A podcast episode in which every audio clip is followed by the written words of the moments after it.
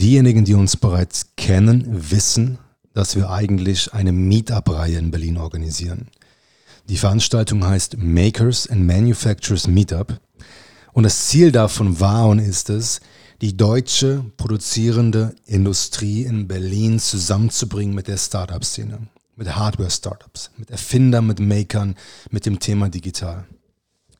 Weil wir aktuell Corona haben, uns nicht treffen können, aber wieder austauschen wollen, starten wir jetzt mit einem Podcast-Format mit dem gleichen Ziel. Mit diesem Podcast werden wir Menschen aus unserer Community vorstellen. Das sind Maker, das sind Erfinder, das sind Inhaber, das sind Executives, das sind Softwareentwickler, das sind Menschen innerhalb dieser Schnittstelle aus Makers und Manufacturers. Und das Ziel wird es sein, den Menschen kennenzulernen, ähm, von diesem Erfahrungsschatz idealerweise so viel wie nur möglich zu profitieren und ich hoffe auch sehr viel Motivation zu teilen, um neu zu denken, mutiger zu werden, ähm, das Digitale auf jeden Fall zu meistern. Mit der ersten Episode haben wir direkt richtig viel Glück gehabt und zwar haben wir Joachim Hensch als Gast gewinnen können.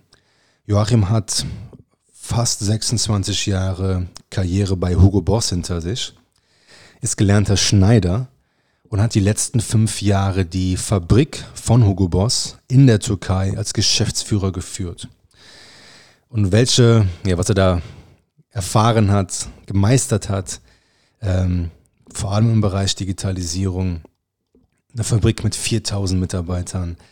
Ähm, davon berichtet er und wir haben nochmal Glück obendrauf gehabt, weil Joachim weiß, er weiß sich zu auszudrücken, er weiß zu sprechen, er ist Feuer und Flamme für die ganze Thematik. Während meines Gespräches hatte ich oftmals das Gefühl, dass da der Inhaber von einer Fabrik sprach. Ähm, das war, hat mich erstaunt, weil bei Hugo Boss ist ein Konzern, würde man normalerweise vermuten, dass der oder diejenigen, die so eine, Person, so eine Fabrik leitet, ähm, vom Fach ist, aber sehr zahlengetrieben ist und dann vielleicht ein bisschen weniger oder wesentlich weniger Motivation und Leidenschaft mit sich bringt. Das ist, ähm, da ist Joachim halt ganz, ganz anders. Und das ist äh, meiner Meinung nach immer so the ideal fit, vor allem wenn es darum geht, 4000 Menschen zu motivieren und zu begeistern. Was Joachim jetzt im Detail zu berichten hat, hör dir jetzt. Dass du natürlich, äh, egal welche Frage du hast, ob du eine rechtliche Frage hast oder eine IT-Frage oder eine, keine Ahnung, was zum Essen oder Trinken oder was auch immer, du hattest immer irgendjemanden im Haus, der sicherlich dafür zuständig ist und dir den Antwort geben konnte.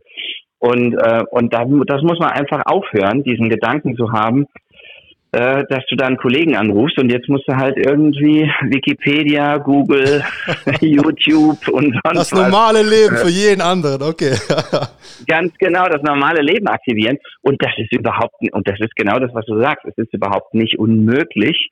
Äh, es ist einfach nur anders, ja. Und den Teil muss man einfach jetzt, das muss man einfach akzeptieren. Beim Thema so Legal beim Thema Legal verstehe ich das, aber jetzt beim Thema IT, wenn es ist, jetzt wo du es selbst gemacht hast, fühlst du dich denn jetzt nicht vielleicht auch irgendwie, äh, einfach mal frei rausgefragt, schlecht, dann für gewisse Aufgaben immer jemanden beauftragt zu haben, rückblickend, für kleine Aufgaben? Nee, gar nicht, okay. weil ähm, da, dazu muss ich sagen, ich bin jetzt natürlich auch, ich war jetzt äh, fünf Jahre in der Ach, Türkei ja, beschäftigt ja, ja. und in der Türkei gibt es ein relativ klares eine klare Systematik, auch ein, es gibt nochmal ein anderes, ein deutlich ähm, hierarchischeres Verständnis von Arbeit als in Deutschland. In Deutschland ist es eben so, dass äh, wenn, wenn ich jetzt einen Kaffee bestellen würde, dann würde mir selbst die Assistentin sagen, das gehört hier nicht zu meinen Hauptaufgaben, hol dir den Kaffee selber. Und in der Türkei weiß ich noch, ich war 2015 im Juli habe ich angefangen und gehe also in die Küche, gehe an meiner Assistenz vorbei, gehe in die Küche und ähm, und versuche mir einen Kaffee zu machen und äh, und alle springen hektisch auf und sagen, was machst du da? Und ich habe gesagt, ich mache mir einen Kaffee, ich lasse mir einen Cappuccino raus oder so. Ich gesagt, no way, das kannst du hier nicht machen. Dann nimmst du gleich irgendwie zwei Serviceleuten den Job weg. Oh, okay. Und äh, und das habe ich eben auch lernen müssen, dass man, äh, äh das ist ja das schöne Thema interkulturelles Management, mhm. das, das, das habe ich eben auch erst lernen müssen, was ich da selber machen kann und was nicht. Ich habe auch nicht getankt. Das Auto wurde auch immer gewaschen. das wäre ein Affront gewesen, das zu tun. Ja, dann hätten sich irgendwie, wären sofort wieder Leute, die äh, tatsächlich in diesem Serviceumfeld sich noch, die einfach angestellt sind. Das ist einfach so in diesen Ländern. Ähm, die hätten ja keinen Job mehr gehabt, wenn der Chef das plötzlich selber macht. Und das hätte, es hätte die ganze, die ganze Hierarchie und alle Arbeitsgänge irgendwie in Frage gestellt. Also das war ganz spannend. Und insofern ist dieses selbermachen jetzt, ähm, ich, nee, ich finde, ich mache das gerne. Ich lerne gerne dazu. Ich mache auch gerne, ich mache Sachen gerne selber. Glaube ich dir. Äh, das, äh, darauf gehen wir gleich bitte noch mal ein. Aber es mal bei diesem interkulturellen nochmal nachgehakt. Die, mhm. Es ging dann wirklich um den Job, der dann wegfallen könnte, weil der Chef diesen äh, Bediensteten nicht mehr braucht? Oder hierarchisch gesehen auch, okay, da ist jemand, der sich selber nicht so ernst nimmt, dementsprechend kann ich auch anders mit dem umgehen? Nee, es ist tatsächlich, und das habe ich wirklich lernen müssen, es hat was mit dem Respekt für die Stelle zu tun. Also wenn ich jetzt wirklich hingehe und einfach selber in die Küche gehe und mein Wasserglas nehme oder selber irgendwas mache, dann ist das einfach so was das, das, das geht in dieser Kultur nicht. Also das ist total befremdlich, dass das ein Chef selber macht, weil er damit jemanden anderen signalisiert, dass er, dass er das entweder gar nicht kann oder nicht richtig genug macht oh. oder sowas. Also es ist tatsächlich etwas so, dass ich, ich habe ganz explizit Dinge abgeben müssen. Das waren auch da waren viele Diskussionen auch mit meiner Frau, wo ich irgendwie, die hat mir zum Beispiel, wir telefonieren und sie sagt, ah ja, dann müssen wir das und das und das, müsstest du das und das nochmal klären und so weiter. Und ich habe gesagt, ja, alles klar, ich, ähm, ich melde mich, ich rufe gleich die Jasmin an, das Jasmin war meine ähm, äh, Assistentin, die ruft gleich die Jasmin an, die soll das mal rausfinden, wo das Restaurant ist oder wo irgendwie der Einkaufsladen ist oder wo der Optiker ist oder keine Ahnung was. Und sie hat dann immer gesagt, ja, wieso, das kannst du doch selber machen. Dann habe ich gesagt, ja, ich könnte das selber machen. Aber wenn ich das selber mache, dann ist, dann merke, dann kriege ich sofort zu hören, so nach dem Motto, warum tust du das? Das ist doch eigentlich meine Aufgabe. Also ähm, so kurios, wie gesagt, und und das war dann ganz komisch, als ich jetzt, ich war jetzt drei Monate in dem Lockdown, ähm, Corona-Lockdown, war ich dann hier mhm. in ähm, in Metzingen und war plötzlich zurückgeworfen auf das deutsche System und dann merkst du plötzlich wieder, ah okay, ja nee, das da kümmert sich hier niemand drum, das muss er alles selber machen. Und ähm, ja, ganz spannend. Das ist das sind die, die feinen kleinen Unterschiede, die man aber tatsächlich lernen muss und die äh, die auch wichtig sind. Das hat aber auch was mit Respekt vor dem Land zu tun. Ne? Total. Und das war im Grunde auch schon ein sehr interessanter Einstieg, den wir auch schon aufnehmen. ähm, ja, auch gut. Ja, vielleicht nochmal ganz kurz zu dir. Ähm, jetzt, wer bist du und was hast, was hast du gemacht, damit die Leute, die jetzt hier zuhören, schnell ein Bild dafür bekommen, äh, wer hier der Gesprächspartner heute beim ersten Podcast ist?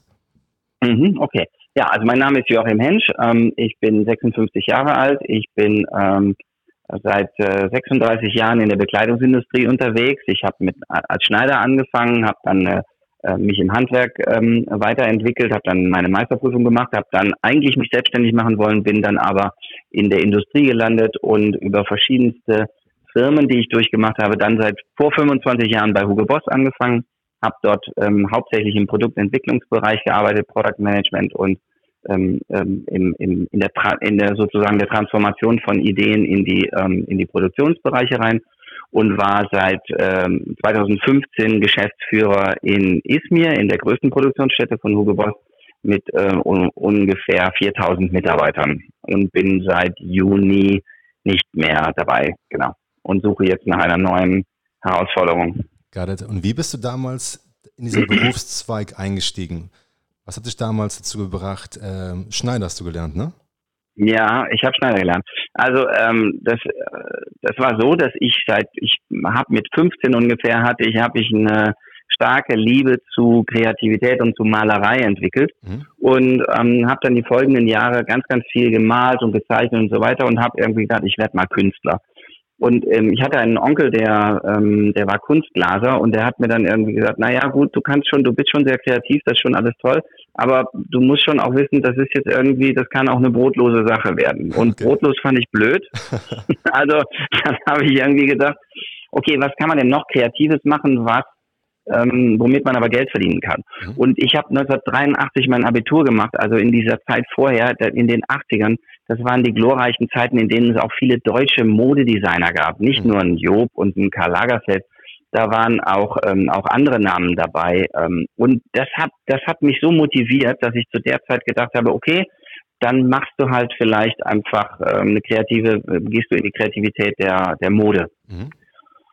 Und dann war die Frage Studieren oder Handwerk und ich habe mich äh, fürs, fürs Handwerk, ich fand das Handwerk sehr, sehr spannend und ich habe mich da wirklich verliebt. Eigentlich war das nur so eine Vorbereitung fürs Studium gewesen. Ich habe mich dann aber wirklich in das Machen verliebt, in das selber Machen verliebt, also das Umsetzen von Ideen in fertige Stücke und habe mich dann ähm, eine Weile in, im Handwerk getummelt. Und das war, wie gesagt, ursprünglich eigentlich mein Plan, ähm, eine, eine Schneiderei in Köln aufzumachen und äh, Maßschneider zu werden. Und dann ist alles ganz anders gekommen. Und du sprachst eben davon, dass es in den 80er Jahren wesentlich mehr deutsche Marken gab. Ähm, war das dann, also war dann Kleidung, Fashions in dem Jahrzehnt dann auch irgendwie so the, the hot topic, wie heutzutage Startups, oder war es immer noch trotzdem Nische? Wie kann ich mir das vorstellen? Ähm, also ich, ich glaube weder noch. Ich glaube von äh, Startup, Startups in den 80ern kann man gar nicht kann man gar nicht reden, weil die, das ist ja eine, die, diese ganzen Entwicklungen, die jetzt sozusagen im Dieses Thema Neugründen, äh, eigenständig. Die sein. Neugründungen und auch das ganze, ganze Thema so neuer Markt 2000, dann das ganze Internet und so weiter, das hat ja die Welt komplett von links auf rechts gedreht. Mhm. Also in den 80ern gab es ja, da, da konnte man aus Büchern lesen und die Nachrichten und die Zeitungen lesen und dann war's das. Also die, ähm, die, das ist eine ganz andere Welt gewesen. Aber es gab in Köln eine, das war eine der größten Messen weltweit für Bekleidung. Das war die sogenannte Herrenmodewoche. Mhm. Und auf die bin ich, boah, bestimmt 20 Jahre gegangen. Okay. Ähm, und die, ähm, und dort, und es gab tatsächlich immer wieder den Versuch von Modedesignern, ähm, sich als Marke selbstständig zu machen. Und in den 80ern die 80er waren auch geprägt viel von, äh, von Markennamen. Also da tauchten plötzlich neue Namen auf und da tauchten auch deutsche Namen zum ersten Mal auf. Ansonsten hat man sich ja hauptsächlich mit, äh, mit französischen, italienischen oder äh, amerikanischen Marken beschäftigt. Und dann tauchten aber in dieser ganzen Welle, in der auch Armani groß wurde, ähm, oder Cerutti groß wurde und so weiter, tauchten eben auch so, so, so eine Jill Sander wurde plötzlich irgendwie äh, viel, viel stärker äh, besprochen und auch, ähm, wie gesagt, ein Karl Lagerfeld machte seine, seine große Karriere, startete seine Karriere in Paris, äh, Wolfgang Job war plötzlich in, in den News und, ähm, und in der Zeit war es tatsächlich so, dass das auch plötzlich, dass man den Deutschen Modedesignern zugetraut hat, eigene Marken zu entwickeln und die auch international ähm, zu vertreiben. Diane von Fürstenberg, also gibt ja äh, jede Menge Namen, die einem da so einfallen. Äh, und, und das war, das war etwas, was ich auch wahrgenommen habe im, äh, auf so einer Herrenmodewoche oder so in den Gesprächen, dass du plötzlich gemerkt hast, Momente mal, das muss, müssen jetzt irgendwie nicht nur so internationale Namen auch, auch, in, auch als deutscher Name kann man eine Karriere in der Mode machen. Okay, okay. Ähm, dann, bevor wir jetzt auf deine Zeit bei Hugo Boss und generell der Fabrik in der Türkei eingehen, würde ich gerne ja. versuchen, die Textilverarbeitung so ein bisschen vergleichbar zu machen zu anderen Industrien. Ähm, ja. Und vielleicht um auf das Thema, also ein bisschen auf das Thema Maschinen und Personal eingehen. Wenn mhm. man bei einer, man über eine Dimension wie einer Fabrik von Hugo Boss spricht, was ja. für Maschinen sind da im Einsatz? Also wirkliche Maschinen, nicht Werkzeuge. Und was kosten die ungefähr so eine Neubeschaffung? Oh, da ist alles dabei. Also wir haben in Izmir ungefähr 3500 Arbeitsplätze gehabt, äh, Maschinenarbeitsplätze und da sind Sachen dabei, da sind Bügeltische dabei, die kosten also sind Nähmaschinen dabei, Standardnähmaschinen, die kosten vielleicht äh, 1000, weil 1500 Dollar oder so. Mhm. Und dann sind äh, Spezialmaschinen dabei, äh, bis hin zum äh, Cutter, bis zum Zuschneideroboter, der kostet dann 150.000 Euro. Okay. Ähm, da sind ähm, Maschinen dabei, wie zum Beispiel Taschenautomaten, die können gerne mal 30, 40.000 Euro kosten.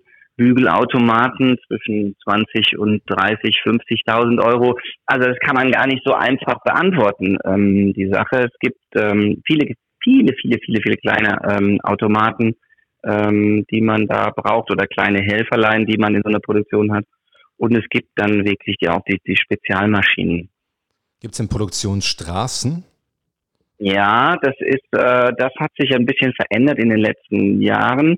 Ähm, es gibt in der Menswear Also in der Produktion in Izmir in der Fabrik ähm, gibt es äh, gibt es verschiedene Szenarien. Das eine ist, dass es ähm, Produkte gibt, wie zum Beispiel einen Anzug, der lebt sehr stark davon, dass die ähm, Arbeitsgänge alle hintereinander geschaltet sind und das funktioniert eigentlich wie ein Auto. Mhm. Ähm, da gibt es auch eine Art von Hochzeit. Also da werden eben auch einzelne Komponenten hergestellt, wie zum Beispiel ein Ärmel oder ein Vorderteil oder ein Rückenteil oder ein Kragen. Und die werden dann als Komponenten immer stärker, werden fertig bearbeitet und dann werden die immer stärker miteinander verbunden. Und das, was beim Auto die Hochzeit ist, nämlich sozusagen der, das Chassis und, und der Motor und äh, das ganze, der ganze Unterbau, das kann man vielleicht im, in der Bekleidung, im, im Anzug zum Beispiel, beim Sakko, so nehmen, dass man das Innen und das Außen an den Kanten miteinander verbindet. Okay. Und ab dem Moment wird das Teil umgedreht oder auf den Kleiderbügel gehängt und ab dem Moment sieht es eigentlich aus wie ein Bekleidungsstück. Vorher waren das lauter einzelne Lappen und Teile, die da irgendwie rumlagen. Und dann gibt es den Moment, wo das tatsächlich miteinander in Verbindung gebracht wird. Das alles ist also in einer wirklichen Straße, kann man sich das vorstellen, in einem Band, wo ein Arbeitsgang nach dem anderen Arbeit, äh, abgearbeitet wird. Dann gibt es äh, das auch ähnlich für ein Hemd. Da gibt es eine hoch standardisierte und sehr stark automatisierte Welt, in der viele, viele Arbeitsgänge ähm, hintereinander abgearbeitet wird. Und dann gibt es die Welt der DOB, also der Damenbekleidung, die so variantenreich ist, dass man diese klassischen Bänder eigentlich gar nicht mehr so nehmen kann. Da gibt es natürlich auch noch, äh, grob gesagt, die Vorfertigung und die, äh, die Endfertigung. Mhm. Aber die Teams und die ähm, Leute, die das machen, die, die Gruppen sind viel kleiner und die, ähm, wir haben zum Beispiel in Izmir äh, alle Nähmaschinen auf Räder gestellt, weil sich das Layout und die Anzahl der die Arbeitsgänge, die Art der Arbeitsgänge fast täglich geändert haben. Also es kann sein, dass man morgens zum Beispiel einen Mantel genäht hat und nachmittags ein Kleid oder so. Und dann sind natürlich die Arbeitsgänge und die benötigten Nähmaschinen und die benötigten Mitarbeiter sind völlig unterschiedlich. Das heißt, das Layout für die ganze Linie ähm, wird dort ähm, tatsächlich jeden Tag geändert. Oh. Und, äh, also sehr, sehr variantenreich. Und Maschinen für diesen für die Textilverarbeitung, sind das Maschinen made in Germany oder vermutlich mehr aus Italien? Wo kommen die Maschinen her? Mm, ja, Maschinen ähm, kommen äh, aus der ganzen Welt. Ähm, zum Beispiel im Bereich von Hemden werden sehr stark japanische Maschinen eingesetzt äh, von Yuki. Die sind, ähm, die sind ziemlich gut, weil die eine sehr feine Nadeleinstellung haben und bei, bei feinen Stoffen braucht man das. Es gibt aber auch Brother-Nähmaschinen, äh, die ziemlich gut sind.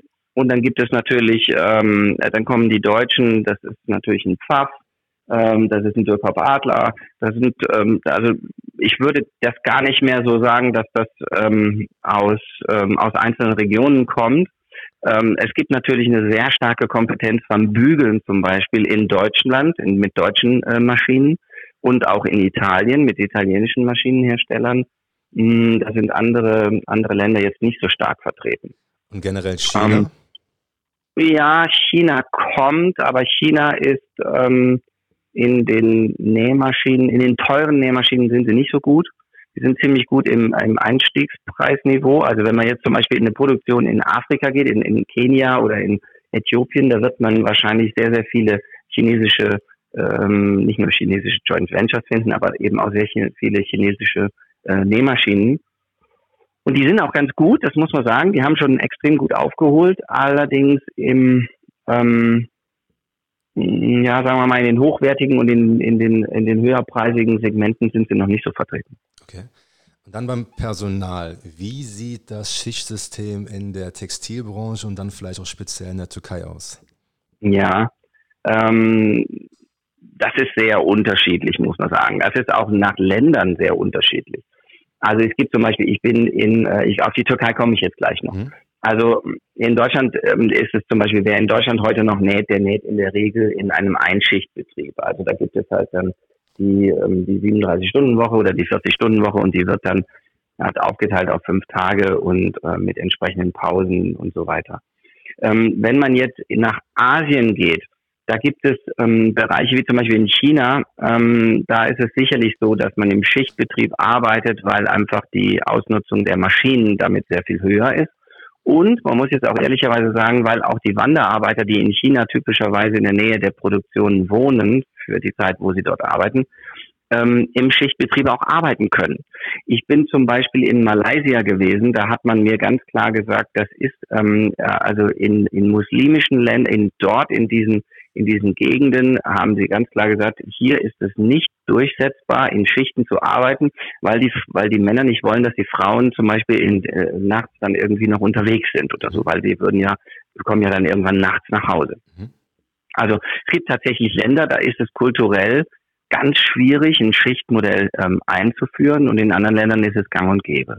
In der Türkei äh, erleben wir auch beides. Es gibt Firmen, die arbeiten im Einschichtbetrieb. Ist mir selber, also Hugo Boss in, äh, hat äh, im Zweischichtbetrieb gearbeitet, ähm, in, in sechs Tagen die Woche. Also äh, ähm, sozusagen die, die ähm, Frühschicht hat sechs Tage gearbeitet, die Spätschicht fünf. Das verändert dann die Arbeitszeiten insgesamt und dann im Wechsel. Und das hat sehr gut funktioniert, muss man sagen. Das haben die Mitarbeiter ähm, sehr gut und auch die Führungskräfte sehr gut ähm, hinbekommen. Okay. Gut, und dann ähm, warst du Geschäftsführer für die Fabrik ja. in der Türkei. Was beinhaltet das? Also was für eine Dimension hat das? Kannst du da einfach mal so ein bisschen berichten? Ja, was das heißt, ja.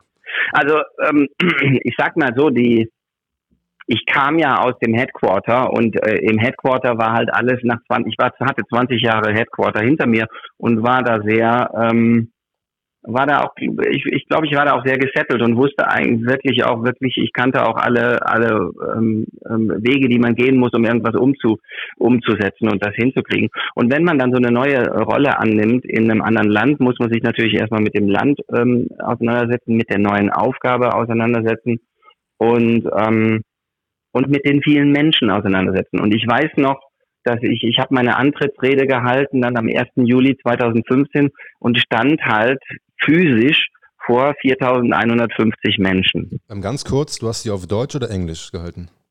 Oder? Die äh, Rede habe ich auf Englisch gehalten mhm. und ich hatte einen äh, ich hatte einen türkischen Übersetzer. Wir hatten extra einen Übersetzer aus äh, aus Istanbul geholt, mhm. ähm, der das dann auch wirklich ähm, vernünftig übersetzen kann, also ein professioneller Übersetzer. Mhm. Und ich halte also so meine Rede und, ähm, und merke irgendwann, dass der Übersetzer irgendwie völlig nervös wird, weil ihm da irgendwie quasi das Wasser aus den Ärmeln gelaufen, weil er noch nie vor 4150 Menschen gestanden hatte. Ich auch nicht. Also ja, 4000 Leute ist, ja fast schon Konzert. Ja, das ist, das ist wie ein Rockkonzert. Ja. Du stehst da vorne und du weißt ganz genau, du kannst dir nicht mehr an die Nase fassen, ohne dass es irgendwie mindestens 500 Leute gesehen haben, die gerade geguckt haben.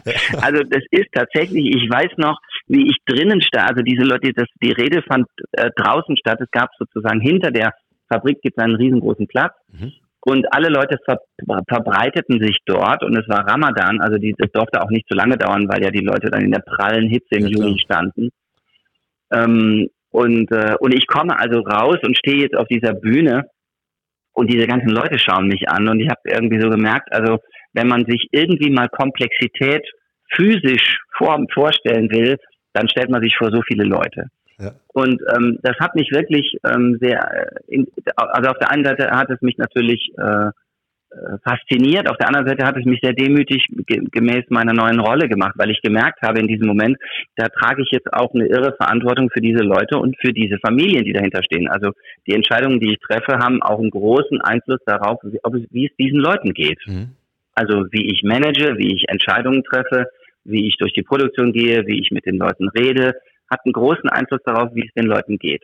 Und das hat mich, wie gesagt, das hat mich sehr beeindruckt, dieser erste Moment. Ich werde das nie vergessen, ähm, diese Rede zu halten. Und ich habe äh, die, die an, den Anfang der Rede auf Türkisch gehalten, habe mich also vorgestellt, dass ich äh, also ähm, dann 51 Jahre alt wäre und äh, dass ich zwei Kinder hätte und und so weiter und so fort. Und das hat, äh, dann haben die sofort, ich habe gesagt, ich hab, bin verheiratet, habe zwei wunderbare Kinder. Dann haben sofort irgendwie alle angefangen zu klatschen, weil weil Familie in der Türkei natürlich super wichtig ist. Ja. ja.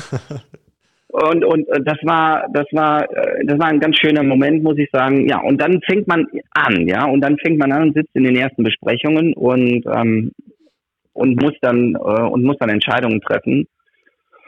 Und dann kommen diese kulturellen Themen, ja, dass ich, ich weiß, ich war in, in den ersten ähm, Cockpit-Meetings, Top-Management-Meetings und, äh, und dann gab es eine Diskussion über irgendein Thema, so 15 Minuten wurde hin und her, alle Argumente auf dem Tisch und irgendwann wurde es still. Und ich habe so gedacht, äh, was ist jetzt los? Ja, wieso wird jetzt still? Und irgendwann sagte mein Kollege, der Vice President ähm, für Finanzen und, und HR, sagte, du musst jetzt hier was sagen, du musst jetzt hier entscheiden. Und ich habe so gesagt, ich muss jetzt hier entscheiden, was gemacht wird. Ihr seid doch diejenigen, die das Thema viel, viel besser können und kennen. Und ich, wer bin ich, dass ich irgendwie gerade hier bin und soll jetzt sagen, links herum, rechts herum? Und das hat äh, für einige Irritationen gesorgt erstmal, so nach dem Motto, was ist das jetzt für ein Chef, der irgendwie jetzt hier wie so ein Spiegel ist und, und jetzt sollen wir irgendwie sagen, wo es lang geht. Ähm, das habe ich mir aber zu eigen gemacht. Ich habe von Anfang an ähm, mich darauf konzentriert, etwas in diese Firma reinzubringen, was dort noch nicht ist. Und ich habe nie versucht, und das kann ich auch jedem nur empfehlen, der so eine Rolle übernimmt, nie versucht, besser zu sein als meine Mannschaft. Das habe ich von Anfang an gemacht und das war einer der ganz wesentlichen äh, Dinge, glaube ich, auch, die, ähm, die, die dazu geführt haben, dass man mich auch ernst genommen hat oder dass man mich auch akzeptiert hat, dass ich nicht versucht habe, irgendetwas zu tun, sowas vorzuspielen, nach dem Motto, ja, ich weiß jetzt genau, was hier zu tun ist. Wie war denn die, die also, Ratio in deiner Mannschaft? Wie deutsch ist die, ist die Fabrik in Itzmir? Die Fabrik ist überhaupt nicht deutsch. Also es gibt ein paar wenige, die Deutsch sprechen, weil sie zum Beispiel in meine Assistentin zum Beispiel war in Deutschland geboren, ist dann in die Türkei zurückgegangen und ähm, äh, zwei meiner Kollegen ähm, konnten ausgezeichnet Deutsch und der Rest war alles auf Englisch. Und, ähm, wie, und damit, wie viele Deutsche waren neben dir noch vor Ort? Reine Deutsche Was? mit deutschem Pass, zero, keiner. Wow. Ja, ich war der einzige, okay. ich war der einzige, ich war der einzige Deutsche dort. Wow. Okay, das heißt, ja. es, man braucht gar nicht mehr Deutsche, weil letzten Endes äh, Türkei und Deutschland oder Türken und Deutschen dann doch sehr gut funktionieren. Dementsprechend kann man das ähm, ich, reduzieren. Ich, äh, ich, glaube, ich glaube, dass, ähm, dass das sehr gut funktionieren kann, wenn man sich darauf einlassen kann, dass man in einem anderen Land ist. Also ich glaube, das, was ich denen schon mitgegeben, ich habe ihnen schon ähm, meine deutsche Sicht der Dinge gegeben als Manager. Mhm. Ähm, vor allem, wenn es dann zum Komplettieren geht. Also es gibt so ein Sprichwort in der Türkei, das heißt Start as a Turk and finish as a German. Und okay. äh, das, das ist dann, da, da ist wirklich was dran, weil die Türken wahnsinnig schnell sind und wahnsinnig beweglich sind ähm, im Anfang von Dingen, nach dem Motto, oh, da hat sich die Welt geändert, dann müssen wir jetzt mal direkt irgendwie was anders machen. Ähm, ich glaube aber, dass sie dann, äh, oder oftmals passiert ist, dass sie dann auf dem Weg irgendwie dann sagen, ah, bei 60, 70, 80 Prozent, naja, reicht. Ne? Mhm. Und, äh, und so sind wir Deutschen nicht. Wir wollen nicht, dass das bei 80 Prozent bleibt. Wir wollen, dass das richtig ist. Mhm. Und ich glaube, das hat, ähm, das hat sehr gut getan, dass wir diese Kombi hingekriegt, hingekriegt haben. Ähm, dass, äh, das ist auf der einen Seite hat mir das sehr gut getan, diese, diese Bereitschaft, wirklich immer wieder neue Sachen anzufangen. Also speziell bei der Reise zur, zur Smart Factory hat das sehr gut getan, dass man nicht lange ähm, elendig nicht lange diskutiert hat, sondern sehr schnell angefangen hat, ähm, was auszuprobieren. Und der Factory hat es sehr gut getan, dass ich immer wieder darauf bestanden habe, dass die Dinge fertig gemacht werden und dass sie eine gewisse Güte bekommen, bevor sie, bevor wir da tatsächlich sagen, fertig. Und ähm, genau, eben vielleicht noch äh, eben, weil du hast gefragt, was macht ein Geschäftsführer alles? Also ähm, ich habe wirklich von äh, von Investment, von millionenschweren Investmententscheidungen bis hin zu ähm, äh, Familienbesuchen alles Mögliche dort gemacht. Also ich hatte auch, wir haben einmal im Monat haben wir, ähm, haben wir, konnte, da konnten sich Mitarbeiter darauf bewerben. Ähm, da hat das Management hat Familien zu Hause besucht. Da muss man sich das so vorstellen, dass man dann sagt, okay, also da hat jemand meinetwegen, ich kriege jetzt eine Einladung und sagt, okay, diese Woche gehen wir zu der Büglerin aus der DOB Linie 3 am Mittwochnachmittag um 4. So, und dann gehen wir, fahren wir also dahin. Du kommst, also du fährst dann mit deinem ganzen Tross von Leuten, fährst du dann irgendwo in ein Wohngebiet, irgendwo in Izmir ähm, und kommst dann in eine Familie und dann sind dann die Nachbarn dabei und die Oma und der Opa und die Enkelkinder und so weiter und so fort. Und dann äh, dann saß so eine Oma neben mir, äh, die war sicher schon 80 und dann wurden mir so ein Enkelkind auf den Schoß gesetzt ähm, und alle waren so stolz und dann gibt es viel Essen und viel Trinken und dann werden viele Fotos gemacht und so weiter und es wird erzählt, äh, wie, wie, wie sich das Paar kennengelernt hat und wie, wo die Kinder geboren sind und alles Mögliche. Also es ist eine Nähe zu Mitarbeitern, die dort teilweise entstanden ist, die wirklich ähm, atemberaubend unterschiedlich ist zu Deutschland. Das würde es hier, das könnte ich mir nie vorstellen, dass ich hier zu irgendwelchen Leuten gegangen wäre und da hätte irgendwie die halbe Nachbarschaft gesessen und hätte gesagt, oh, der Chef kommt und so weiter und so fort. Und das hast also, du übernommen oder eingeführt?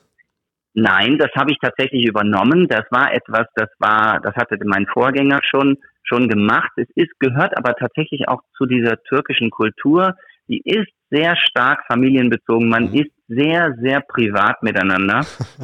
Und also auch wie viele, ich weiß nicht, wie viele Millionen Selfies immer wie mit mir gemacht wurden mit irgendwelchen Leuten auf der Weihnachtsfeier und wer alles da getanzt hat und so weiter. Und da wird, da wird, also das war super wichtig, ähm, diese diese ähm, Nähe hinzukriegen, ja. Und es war halt keine ähm, und das ist halt keine gespielte Nähe, sondern das ist tatsächlich etwas, dass die Leute, die wollen wissen, was du gerade machst und was deine Frau macht und die Kinder und dann wollen sie wissen, wie das ist. Ja, es ist wirklich eine ähm, eine Art von, also man wird da vollständig eingesogen sozusagen in diese in diese Kultur und äh, und das ist echt spannend. Ähm. Da, da muss man sich darauf einlassen. Und insofern, also von Investmententscheidungen bis zu Familienbesuchen, was, was äh, bei der Weihnachtsfeier gegessen wird, bis zu welche Blumen kommen in den Garten, habe ich alle möglichen Entscheidungen treffen müssen. Und das mit den Besuchen klingt sehr herzlich. Es klingt total. Klingt wundervoll tatsächlich, aber jetzt aus der Unternehmerperspektive, wenn man das dann mal drehen würde, wenn man dann jemanden gehen lassen muss, wie sieht das ja. dann aus? Ja, das ist, äh, das kommt drauf an. Äh, es gibt, es gibt in so einer großen, natürlich hast du, wenn du, äh, wenn du rund 4000 Mitarbeiter hast, ähm, und wir sind eine Firma, die eine relativ niedrige Fluktuation hatte, eh, für die Bekleidungsbranche niedrige Fluktuation, hast du trotzdem jedes Jahr so zwischen 300 und 400 Abgängen. Also du hast Leute, die, ähm, die sagen, ich ähm, weiß ich was, ich gehe, mein Mann hat einen neuen Job in einer anderen Stadt, ich gehe oder ich bin schwanger, ich gehe oder ich gehe selber, weil ich was Neues machen will. Oder, und natürlich hast du auch, ähm, und Bekleidungsindustrie ist ein knallhartes Geschäft, da geht es mhm. natürlich um Performance und um Geschwindigkeit und Qualität und so weiter. Natürlich hast du Mitarbeiter, die, ähm, die diesem Standard oder diesen äh, diesen Erwartungen nicht standhalten und denen du dann auch äh, Tschüss sagen musst. Ja, mhm. ich habe äh, einige Mitarbeiter bei mir auch selber äh, im Büro gehabt, die unbedingt nochmal mit mir reden wollten, ähm, weil sie halt Probleme hatten und so weiter. Und ich habe manchen, also da waren welche dabei, die die konnte man wirklich nochmal ähm, drehen. Die haben nochmal verstanden, okay, so funktioniert es nicht. Aber ich habe auch ganz ähm, ganz hässliche Situationen erlebt. Ja, wir haben wir haben ähm, äh, Mitarbeiter gehabt, die ähm, die in Facebook äh, sich also wirklich aufs Übelste ausgelassen haben, mhm. äh, denen man sagen müsste, sorry Leute, das ähm, hat mit unseren äh, ethischen und moralischen ähm, Prinzipien nichts zu tun und du musst hier sofort gehen. Ja, das, äh, die Klarheit muss man auch haben. Das, äh, das gehört auch dazu. Und dann, also allgemein klingt das nach einer wundervollen Lebenserfahrung, die du da gemacht hast. Ähm, ja, absolut. Mich, mich wundert es, dass du dann einer der wenigen Deutschen vor Ort warst. Ich hätte gedacht, dass da viele Deutsche in, in, in essentiellen Positionen implementiert werden. Ähm, wie war das allgemein? Warst du da auf dich allein gestellt und konntest dich vor Ort orientieren und Hilfe suchen oder gab es dann schon von Hugo Boss auch ein Coaching und Berater, die dich ähm, im Grunde die ganze Zeit über supportet haben und auch bei Laune gehalten haben vielleicht? Ja, also bei Laune halten musste mich da keiner, weil das eine so Abenteuer, das war eine solche Abenteuerreise, diese fünf Jahre. Ja.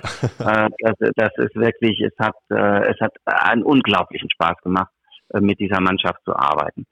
Ähm, das, was man vielleicht nochmal sagen muss, äh, die, die Türken sind wahnsinnig gastfreundlich. Ja. Und ich habe das immer wieder festgestellt, auch an Stellen, wo ich, ich weiß zum Beispiel, ich war ganz am Anfang, wir haben ein, ein Haus gesucht und wir haben ein Haus gefunden. Das hat natürlich Hugo Boss mit organisiert und wir sind dann rumgefahren keine Ahnung was, 25 Häuser mindestens angeguckt. Ähm, und, äh, und da gab es dann entsprechende Makler, gibt es da natürlich auch, die dann ihren Job machen und so weiter. Aber dann war, hatten wir ein Haus gefunden und ich war in, ähm, ich war bei Ikea und ich brauchte noch ein paar Sachen fürs Gästezimmer, noch eine Matratze und so weiter und so fort. Und wir hatten jetzt ein paar Sachen gekauft und stehen jetzt also da und wollen das Ganze transportieren lassen, weil wir das natürlich nicht ins Auto kriegen. Und stehen jetzt da und alles auf Türkisch natürlich, ne, nach dem Motto, oh je, was mache ich jetzt? Und es sehen einige Leute, dass wir offensichtlich, meine Frau und ich, dass wir offensichtlich Probleme haben und wir, wir brauchen Hilfe, ja. Und dann sprechen uns, sprechen uns zwei Leute an und sagen, ah, sprechen Sie irgendwie Türkische? Nee, alles nicht, sprechen wir nicht. Ja, Moment. Dann liefen die weg und holten jemanden, von dem sie wussten, dass er mal in Deutschland gearbeitet hat, der Deutsch sprach. Und haben dann gefragt, ob sie uns helfen können. Und wir haben dann, und dann haben die mit uns zusammen diesen Transport von diesen Möbeln äh, in das neue Haus organisiert. Da war ich kein General Manager Hugo Boss, da musste niemand äh, äh, freundlich zu mir sein oder sowas. Die haben einfach gesehen, da ist jemand, der braucht Hilfe und der kriegt jetzt Hilfe. Und ähm, und das berührt mich heute noch, ja, dass, dass ich wirklich denke, das ist echt was, von dem man was äh, lernen kann, ja. Also im Sinne von, wie hilfsbereit sind wir eigentlich gegenüber äh, Menschen, die wir nicht kennen, aber wo wir sehen, die brauchen Hilfe, ja. Mhm. Also das war toll, muss ich sagen, das habe ich oft erlebt auf dem Markt, ähm, auf, ähm, im Geschäft oder sonst irgendwo in äh, auf dem Amt, egal wo. Ähm, ich habe eine wirkliche Willkommenskultur erlebt und das war beispiellos für das, was ich erlebt habe. In der Firma selber hast du natürlich bekommst du da Hilfe und bekommst natürlich ähm, äh, das, was, was, was typischerweise mit Expats gemacht wird. Da wird halt ein, da wird halt ein Haus und eine Wohnung besorgt und, und so weiter und so fort. Ähm, was das Managen anbelangt, Coaching hatte ich keins, nein, hatte ich nicht. Äh, ich habe aber ich habe ein tolles Team gehabt, die mich auch ähm, von Anfang an in der Rolle ernst genommen haben und mit denen ich auch von Anfang an sehr gut zusammengearbeitet habe. Es gab ganz wenige Leute nur, also es gibt ja oftmals diesen da kommt der Neue und der tauscht jetzt erstmal 20 Leute aus und Top-Management und sonst irgendwas. Das hat da gar nicht, ist da gar nicht passiert. Ähm, ich habe, das sind ganz wenige Leute, die, ähm, die man austauschen oder verändern musste und ansonsten haben wir die Reise gemeinsam gemacht. Das hat, hat sehr gut funktioniert. Krass. Ja, also, also wundert mich, aber äh, super interessant. Ja, ja, das, das wundert viele und, äh, und äh, ich, ich bin ein großer Fan von Simon Sinek. Ähm, äh, der, der hat auch ein paar andere ähm, Leadership-Prinzipien sozusagen und ähm, da habe ich mir einiges von überlegt und abgeholt und auch übernommen und äh, und das funktioniert und ich habe eben auch und und und in diesen letzten fünf Jahren auch bewiesen, dass das funktioniert. Ja, es braucht nicht immer nur diese ähm, Raubtier-Manager, die irgendwo hinkommen, alles umreißen und erstmal sagen, jetzt schmeißen wir erstmal zehn Manager raus, damit die alle wissen, äh, wo es lang geht. Ja, das ist manchmal nötig, wenn der Laden irgendwie komplett äh, äh, am Boden liegt und du musst halt, äh, du musst wirklich äh, durchgreifen. Aber davon war ja hier gar nicht die Rede. Das war ein, ein exzellenter äh, Betrieb, der, der sehr stark operational excellent war. Also der konnte sehr gut das Gleiche oder viel vom Gleichen. Mhm. Ähm, und meine Aufgabe oder das, was ich als meine Aufgabe gesehen habe, war halt den zu super flexibilisieren. Also mit Technologie wie Industrie 4.0 ähm, und wahnsinnig viel ähm, Trainings und äh, Mitarbeiterqualifizierung den Betrieb fit zu machen für die Zukunft, auf die wir zulaufen. Darauf und äh, das hat sehr gut funktioniert. Darauf kommen wir gleich zu sprechen. Das hast du gerade Simon Sinek ja. eingeworfen. Ähm, ja. Dem sein, also das, das wichtigste Buch von ihm ist das für mich Start with Why. Ja, ja, genau. Why, how, what, the Golden Circle, ja, ja. Was, was wart ihr imstande, so ein Why auch innerhalb der Fabrik für diese Zeit zu definieren? Oder ging das dann doch nicht, weil es ist halt, man macht dann doch immer kocht, viel das gleiche, etc. pp. Nee, es, also das ist tatsächlich etwas, was, also deswegen, da würde ich sagen, das ist proven. Ähm, das kann ich bestätigen, dass das funktioniert.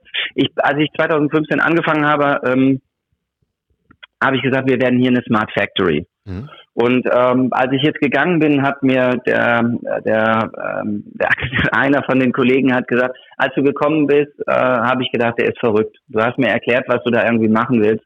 Und ich habe gedacht, der Kerl ist verrückt. Und äh, und und heute sagt er und jetzt äh, jetzt weil jetzt du bist wirklich verrückt. Aber du hast die, ja, aber ähm, aber du hast die Sachen trotzdem tatsächlich gemacht. Und ich glaube, das ist etwas, was ähm, Also das hat er gesagt, du bist verrückt, aber du hast die Sachen gemacht. Ähm, und ich glaube, das ist einer der ganz wichtigen Dinge, die ich auch ähm, aus diesem Start with Why gelernt habe, ist, dass man für sich selber, aber auch für die Mannschaft etwas ähm, definieren muss oder generieren muss, eine, eine Story oder eine, eine, einen Nordstern generieren muss, dem man dann entsprechend folgen kann. Mhm. Und es ist ein, ich kann das auch wirklich absolut bestätigen, wenn ich weiß, warum ich etwas tue. Also erstmal zu sagen, warum müssen wir uns verändern? Ah, die Welt verändert sich. Okay. Und kann ich nicht noch ein bisschen bleiben und das machen weiter? Ach so, nee, das kann ich nicht. Okay. Ja, dann muss ich mich verändern. Also wenn ich weiß, warum ich etwas tun muss, dann kann ich auch besser annehmen, was ich dann anschließend verändern muss. Und das habe ich ähm, von Anfang an gemacht. Ich habe in den ersten zwölf Monaten, ich weiß nicht wie viel tausendmal wiederholt, dass wir eine Smart Factory werden und dass wir Industrie 4.0 machen. Und ich habe einen Dreijahresplan damals ähm, denen vorgestellt, habe gesagt, okay, wir werden uns erst mit äh, ähm, wir werden uns mit, äh, mit Technologie beschäftigen, wir werden uns mit Robotik beschäftigen, mit künstlicher Intelligenz beschäftigen und so weiter. Und, äh, und das hat, äh, das hat die, das hat den Leuten gut getan, ja, weil sie eine Orientierung hatten und sie konnten sagen, okay, ich, ich verstehe noch nicht alles, was wir da machen müssen und wir wissen auch noch gar nicht, ob es funktioniert, aber wir wissen wenigstens, wohin wir gehen wollen, was wir machen wollen. Dieses, so die, die, die, das, was so ein Kolumbus gemacht hat, ja, dass er sagt, ich will eine neue Route finden und deswegen segle ich jetzt in diese Richtung und nicht in die andere wie alle anderen. Das ist etwas, was einen treiben kann. Und das, was ich der, der Mannschaft dort signalisiert habe, ist, dass wir eine Smart Factory werden, eine der modernsten Factories der Welt, weil wir das brauchen werden in drei bis fünf Jahren, weil die Welt sich so und so und so weiterentwickelt. Also das hat tatsächlich sehr gut funktioniert. Perfekt. Und jetzt gehen wir auf das Thema Digitalisierung, Smart Factory ja. ein. Ähm, ja. Wie war der Reifegrad im Bereich Digitalisierung, als du da begonnen hast? Du sprachst eben schon davon, ja. Operational Excellence war da, ähm, aber jetzt im, im, Rahmen von Digitalisierung, Smart Factory, Industrie 4.0. Ja, also Industrie 4.0 war überhaupt nicht, äh, war, das war gar kein Thema. Mhm. Deswegen sage ich auch, deswegen hat mein Kollege mir auch gesagt, du bist verrückt. Ähm, ich bin damals, habe damit angefangen. Ich war 2014 auf einer ähm, Masterclass zum Thema ähm, How to Become a Successful uh, the Factory of the Future. Mhm. Und wir waren damals in der Siemens Factory in Amberg. Das ist eine der sicherlich teuersten Fabriken der Welt ähm, zum Thema Industrie 4.0 und auch einer der perfektesten sicherlich. Und habe mir das alles angeguckt und das hat damals extrem viel Sinn gemacht, diesen digitalen Zwilling zwischen also quasi neben einer physischen Fabrik noch eine digitale Fabrik zu haben und, ähm, und sozusagen zwei Fabriken eigentlich zu managen. Und das war überhaupt nicht da. Also es gab eine Mannschaft, es gab eine IT-Mannschaft natürlich, die sich um ähm, die, ähm, die Warenwirtschaftssysteme gekümmert haben, ähm, die sich um die ähm, MES, also äh, Manufacturing Execution System in der, auf der Produktionsebene gekümmert haben. Aber da war natürlich alle Besprechungen waren irgendwie, alles wurde auf Excel gemacht, ähm, in der Produktion wurde alles von Hand aufgeschrieben und äh, die Qualitätschecks in, auf Boards gemacht und so weiter. Die waren vorher alle sehr stark über Toyota-Prinzipien ähm, natürlich getrieben und haben sehr, sehr schöne Systematiken gehabt, aber es war alles analog. Ja, es gab Millionen Tonnen von Papier und, ähm, und dann wurden Sachen in Excel zusammengetragen und dann gab es Qualitätsmeetings über die, die Infos von gestern und so weiter. Also digital Fehlanzeige. Ähm, und dann haben wir angefangen mit dieser Reise und haben, ähm, ich habe äh, damals ein, ein, ein Top-Management-Meeting, also wir haben ein Strategie-Meeting gemacht, weil wir mussten ja, ich habe im Juli angefangen, im Oktober mussten wir unser Budget 2016 abgeben. Mhm. Und habe dann ähm, hab gesagt, okay Leute, wir werden eine Smart Factory und da gehört Industrie 4.0 dazu und ähm, ich habe das damals meinem Chef geschrieben, nach dem Motto, ah, wir werden jetzt hier dies und das machen und Industrie 4.0. Dann hat er mir geschrieben, Herr Hensch, wenn Sie, ähm, wenn Sie alle Teile in Time und Cost und Quality geliefert haben, dann können Sie sich darüber noch ein bisschen Gedanken machen. und dann habe ich so gedacht, okay, what's the point? Also schlimmstenfalls schmeißen Sie mich hier raus, aber irgendwie äh, werden wir jetzt, wir werden das jetzt machen und wir werden das auch hinkriegen. Und, ähm, und dann haben wir ein Strategie-Meeting gemacht im August äh, 2015. Und in dem haben wir tatsächlich die ersten Leitplanken entwickelt zu dem Thema. Und das Erste, was natürlich bei so einer Reise stattfinden musste, war, dass überhaupt die Leute verstehen, was das ist. Also was Digitalisierung eigentlich bedeutet. Und da ist mal reingegrätscht. Ja, Dafür hast du aber dann Externe dazugeholt. Nein, nein. Nein? Kein Externe. Nein, nein. Nein, nein, nein. Haben wir alles, haben wir alles selber gemacht. okay. Nein, nein.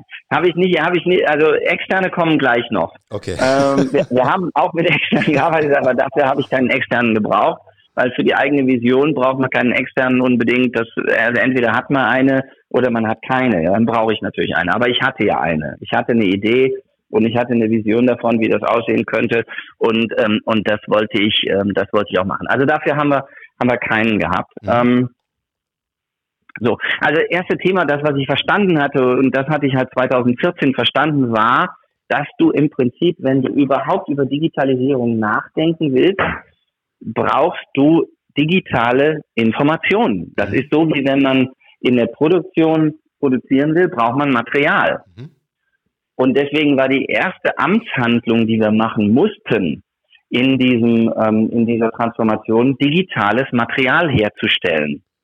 Und insofern ist diese Herstellung dieses digitalen Zwillings, also Digitalisieren von allem, was man sich vorstellen kann, einen Zwilling herstellen von allem, was man sehen, fühlen, schmecken kann, äh, war die erste Bürgerpflicht für 2016. Ähm, Und wie sah das, das aus? Das, ja, das hieß, wir mussten sozusagen je, jede, also es gibt einen, äh, der IT-Leiter damals hat das M-Triple-P genannt und das äh, finde ich eigentlich auch ein ganz gutes Wort. Also er hat gesagt, wir müssen Menschen, also People digitalisieren. Wir brauchen einen digitalen Zwilling von People, von dem, was sie gerade tun. Wir brauchen einen digitalen Zwilling von Maschinen, von Methoden und äh, von, äh, von, von Prozessen. Also die, ähm, das, das ist etwas, was wir, was wir herstellen müssen. Deswegen M-Triple-P, also Machines, People, Process und äh, ähm, was habe ich eben gesagt? Äh, Product. Und da genau. muss ich noch direkt nachhaken, sorry. Der IT-Leiter, der war jetzt jemand Lokales oder auch jetzt ein Experte, der dazu kam? Nein, das war auch ein, das war ein lokaler IT-Leiter, der kam von Philip Morris, der war schon einige Jahre dort und der hatte ein paar ganz spannende Ideen und der hatte, äh, ich würde jetzt auch heute so sagen, der hatte eigentlich auf einen Chef wie mich gewartet, ähm, der ihm ähm, äh, entsprechend Platz lässt, um, um das dann auch wirklich zu machen. Und das ist ein ganz, ganz toller Mensch, ähm, mit dem ich wirklich sehr, ähm, sehr viel und sehr eng zusammengearbeitet habe. Und der, also das hat sehr, sehr gut funktioniert. Super, ja. Also ähm, dieses, ähm, also das war die erste Amtshandlung tatsächlich von dieser Transformation, war den mit allen Menschen allen Managern klarzumachen, was jetzt Digitalisierung bedeutet. Mhm. Und, ähm, und diese, auf dieser Reise zum digitalen Zwilling war klar, wir müssen also in, äh, digitale, wir müssen Investments machen und dann sind wir tatsächlich bei der IT-Seite. Also wir müssen, um diesen, um eine Kopie von der Arbeit eines Menschen zu machen, muss dieser Mensch ein Terminal haben, wo er diese Daten eingeben kann. Und, ähm, und insofern war eines der teuersten ähm, in, äh, Investments, die wir dort machen mussten, waren tatsächlich die Anschaffung von ähm, 1600 Tablet-PCs. Also wir hatten auf einen Schlag mehr Tablet-PCs, also in allen Boss-Stores weltweit. ähm, von welchem Hersteller? Und, äh, bitte? Welchen Hersteller habt ihr gewählt? Das war damals HP, also wir haben da, wir haben äh, Windows-Tablets damals mhm. genommen. Ähm, das war, hatte natürlich mit Sicherheitskonzepten zu tun und WLAN-Konzepten und wir haben ein High-Density-Network von Cisco aufgebaut und das war, das war ganz schön herausfordernd, weil du auf so einer ähm, Enge und Dichte so viele Maschinen und so viele ähm, ähm, Informationen ähm, hast, das war gar nicht so einfach. Also auch das WLAN, das musste alles, das, das war echt nachher, das kam, da kommen dann die externen rein, ja. Mhm. Also die, die Aufgabe war tatsächlich jetzt erstmal zu verstehen, was Digitalisierung bedeutet und dann anschließend die Aktionen dahinter zu setzen, um diese Digitalisierung einzuführen. Ähm, zweiter Schritt ähm, in dieser Reihe war dann ähm, Robotik einzuführen, also sich mit, mit, mit Automatisierung zu beschäftigen, damit die Mitarbeiter Standardarbeitsplätze Arbeitsgänge abgeben können, damit sie dann mehr neue komplizierte Arbeitsgänge lernen können. Also quasi über Standardisierung aufräumen und dann Platz zu schaffen für komplizierteres. Das war der zweite Schritt. Und der dritte Schritt war dann ähm, mit den gegebenen Informationen, die sich dann erstellt haben, ähm, äh, dann eben mit AI-Systemen, also Machine Learning, künstliche Intelligenz, ähm, eine ganz andere Art von Management einzuführen. Das war der dritte Schritt. Das waren sozusagen die drei Schritte, die, ähm, die ich damals vorgegeben habe und die wir dann mit dem Team ähm, entsprechend bearbeitet haben. Und, und äh, jetzt, ja, gut. Ja? Wie lange hat das gedauert? Wie lange habt ihr euch dafür Zeit nehmen können? Ja, wir sind, also die, die Reise ist nicht zu Ende. Also es gibt jetzt immer noch, ähm, es gibt natürlich, über so eine Reise stellt man natürlich viele Sachen fest und manche Sachen funktionieren auch nicht. Da muss man die ein bisschen anders machen und so weiter. Ich glaube, der ganze ähm, äh, KI-Teil, also was mit, mit künstlicher Intelligenz zu tun hat, der steckt noch ein bisschen in den Kinderschuhen. Es gibt ein paar Sachen, die funktionieren hervorragend. Ähm, ein paar Sachen haben sich nicht so gut herausgestellt. Also zum Beispiel das Maschinen, wir wollten, wir wollten die ähm, Investments für Maschinen, die Neuinvestments für Maschinen wollten wir um zehn Prozent reduzieren durch das Messen von Maschinendaten, weil wir dann eben besser sagen können, welche Maschinen sind jetzt wie oft benutzt worden, wann war Predictive Maintenance notwendig und so weiter und wie können wir damit besseres, ähm, bessere Reinvestments steuern. Das hat äh, so nicht so gut funktioniert, wie wir uns das vorgestellt haben. Dafür haben wir andere Daten gehabt. Wir haben über die Mitarbeiterdaten zum Beispiel ähm, Informationen ähm, messen können und konnten viel, viel schneller, fast automatisiert Mitarbeiter in Trainings schicken. Also wenn ich zum Beispiel, nehmen wir mal an, ich habe einen Mitarbeiter, der kann zehn Arbeitsgänge und der kann ähm, drei davon in äh, jenseits von 90 Prozent und ähm, und, und fünf kann er davon irgendwie im Mittelfeld und zwei, da wackelt er so ein bisschen. Und dann zeigen die Daten, da ist er manchmal gut, manchmal schlecht. Dann kann das System das auswerten und kann dann dem Supervisor, der mit dem Mitarbeiter arbeitet, sagen, hier, da sind zwei Arbeitsgänge, äh, da solltest du den Mitarbeiter nochmal schulen, da ist er nicht so gut. Super. Das haben wir, ähm, das haben wir hingekriegt, über Maschinendaten und auch automatisiert auszuwählen, also dass, dass ein automatischer Alert sozusagen kommt, sobald das System feststellt, der Mitarbeiter wackelt hier bei dem ähm, Arbeitsgang oder die Qualität ist nicht so toll, ähm, dann so einen Trigger herzustellen äh, und den Mitarbeiter ähm, äh, zu trainieren. Das hat eine, eine signifikante Verbesserung der Qualität nach sich gezogen, weil du natürlich, weil das System jetzt dann viel, viel besser feststellen kann, ähm, wo was zu tun ist, als, als irgendwelche Auditergebnisse weil die Auditergebnisse sind ja immer retrospektiv. Ja, ich gucke mir jetzt die Qualität von gestern an, aber ein äh, ein System, ähm, was Voraussagen macht, was mir zum Beispiel sagt, nächste Woche wirst du in der Schicht 2 am Dienstag einen Sakko, einen, einen Ärmel in einen Sakko nähen, in dem Stoff. Und die Wahrscheinlichkeit, dass du dann Fehler machst, liegt bei 90 Prozent aufgrund deiner Historie. Und deswegen müssen wir jetzt was bei dir tun. Das ist äh, verrückt aber es funktioniert. Das ist diese Und wenn ich dann sozusagen, ja? ja, wenn ich also Dinge voraussagen kann in einer Art und Weise, die fast irgendwie, äh, ich will nicht sagen erschreckend, aber schon so ein bisschen spooky ist, dann kann ich aber gleichzeitig dafür sorgen, dass dieser Fehler nie stattfinden wird, weil ich einfach vorher schon reagiere. Das ist das Tolle von, von KI, dass ich, wenn ich mit, äh, mit Informationen aus dem Werk Voraussagen machen kann, dann kann ich dafür sorgen, dass tatsächlich viele Dinge gar nicht passieren. Im, im Sinne zum Beispiel von Qualitätsmängeln und so weiter. Sehr gut beschrieben auf jeden Fall. Ähm, die Software dafür, habt ihr die selbst entwickelt oder zugekauft? Ja, die haben wir selber geschrieben. Wow. Ja. Intern also oder mit, mit extern? Ganz, äh, nee, haben wir selber geschrieben. Also ähm, ähm ja, die Software, du, du hast Softwareentwickler im Team gehabt, die das selber ja. Wow. Genau. Als ich kam, hatten wir 13 äh, ITler und als wir, als ich ging, jetzt waren es etwa rund 30. Also wir haben ähm, Robotikingenieure eingestellt, wir haben äh, Image Processing Ingenieure eingestellt, wir haben ähm, äh, Big Data Analysten eingestellt, wir haben Mathematiker eingestellt, also Leute, die eigentlich in unserer Branche normalerweise gar nichts verloren hätten oder die man eigentlich gar nicht da erwarten würde, haben wir tatsächlich eingestellt und haben da, äh, das, das waren ganz tolle äh, sind ganz tolle junge Leute ähm, und die, ähm, die hatten überhaupt keine Ahnung von unserer Branche. Aber wie und die, die Leute hast du fest eingestellt oder für? Ja, ja, die haben wir fest eingestellt. Mhm. Und aber, aber Wie, wie, wie, kamst du dazu? Weil der andere Ansatz wäre halt mit extern zu arbeiten, weil man dann weiß, das sind äh, Menschen, die es idealerweise schon mal gemacht haben und die kommen halt nur für das Projekt zu mir. Warum ja, genau. bei dir der das Ansatz, dass machen. du alles selber machen wolltest? Was interessant ist. Ja, also das ist eine generelle Frage, das ist eine generelle Make-or-Buy-Frage. Die haben wir uns eigentlich alle ein paar Wochen gestellt. Also als wir diese Reise begonnen haben, haben wir zum Beispiel festgestellt, äh, wir wollen Maschinen miteinander verbinden, es gibt aber gar keine Sensorik. Und, ähm, und dann haben wir, dann sind wir so ein bisschen rumgetingelt auf dem Markt und haben gesagt, okay, wir brauchen Maschinensensoren, wir müssen die PLCs auslesen. Da haben wir festgestellt, ja, die sind gar nicht auslesbar. Ähm, dann selbst die Maschinenhersteller selber konnten die teilweise nicht lesen. Dann haben wir gesagt, okay, dann wollen wir Maschinendaten messen, also Vibration, Hitze und, und äh, Stromverbrauch und so weiter. Aber dann waren die Sensoren so teuer, dass, äh, dass sich das nie im Leben gerechnet hätte, hätten wir nie im Leben ein ROI drauf gekriegt. Dann haben wir mit äh, Startups angefangen, Sensoren selber zu entwickeln. Wir haben gesagt, okay, wir nehmen uns ein kleines Startup und ähm, sagen, was wir haben wollen und die entwickeln dann die, ähm, die Sensoren ähm, dafür und äh, installieren die dann.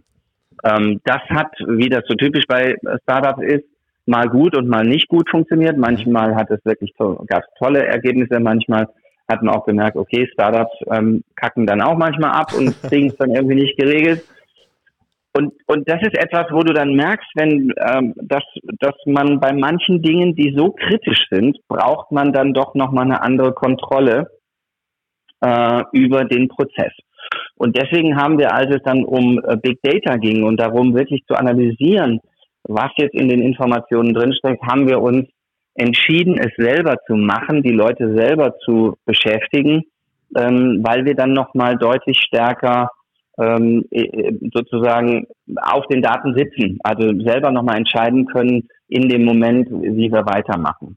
Äh, eine Sache muss ich noch vorneweg äh, nehmen. Wir haben, äh, als ich kam, bevor ich kam, war, war alles äh, Wasserfallsystem. Mhm. Äh, und wir haben dann komplett auf Sprint-Logik umgestellt, also auf, auf äh, Scrum umgestellt. Ähm, das war am Anfang auch, auch sehr spannend, weil auch das wiederum ist eigentlich entstanden auf dem Weg. Weil wir haben, als wir diese Digitalisierung angefangen haben, haben wir gemerkt, es gibt ganz viele unbekannte Komponenten, die wir noch gar nicht einschätzen können. Und, äh, und das im Wasserfall funktioniert ja eigentlich nur, wenn du alles einschätzen kannst und dann kannst du überall eine Zeit dran legen und dann ist das alles gut. Und Scrum funktioniert vor allem deshalb gut, weil du, oder Sprint-Logik funktioniert gut, weil du halt die ganze Zeit in der Überprüfung bleibst. Alle zwei Wochen machst du einen Sprint und dann guckst du, bin ich noch on track oder gibt's was Neues und ich muss mich verändern. Und das hat uns sehr geholfen, diese Denkweise, weil die, die ITler, die haben angefangen, irgendwie Sachen zu installieren und zu brauchen, zu bauen. Und dann haben die gesagt, ja, aber irgendwie die, äh, die, die, äh, die Manager auf der Fläche, da die, die verstehen das alles gar nicht. Und die warten irgendwie immer darauf, dass irgendwas Fertiges kommt. Und dann habe ich gesagt, okay, das können wir nicht machen, dann müssen jetzt alle ein Scrum-Training brauchen, brauchen alle dieses Training.